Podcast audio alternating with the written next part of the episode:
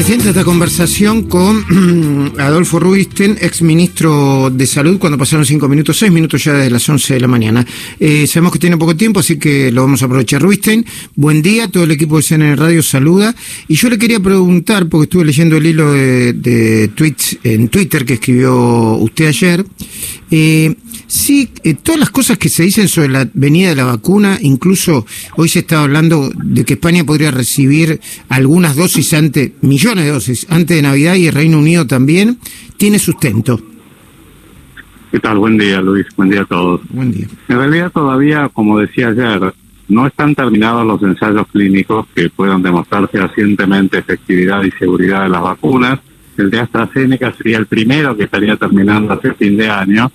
Si bien se han, se han presentado por ahora en anuncios de prensa, en el caso de Pfizer y de, y de la vacuna rusa de Sputnik 5, estudios preliminares, que lo que se llama análisis interino, es todavía con muy pocos eventos y los datos, si bien son alentadores, porque bueno, pero 90 o 92% es alentador, el intervalo de confianza, esto es la variabilidad que pueden presentar, es enorme y podrían llegar a un límite inferior por debajo del 50%. O sea, todavía no hay evidencia contundente ni concluyente de que la vacuna funcione y que sea segura. Hay que esperar un poco más. Respecto a los plazos que se están hablando, la verdad que me llama un poco la atención. Ha habido muchísimo uso político y una carrera política y comercial de las farmacéuticas, de algunos gobiernos, para ver quién, quién llega primero, lo cual no es bueno realmente, más allá del contexto de la pandemia, no es bueno porque genera sospechas, suspicacias en la gente, Ojalá podamos llegar lo antes posible, pero la verdad, digamos, no tengo demasiado optimismo en cuanto a que podamos tener a principios de enero este, vacunas disponibles para empezar una vacunación masiva. Gustavo Noriega, ¿te está escuchando Adolfo Rubinstein?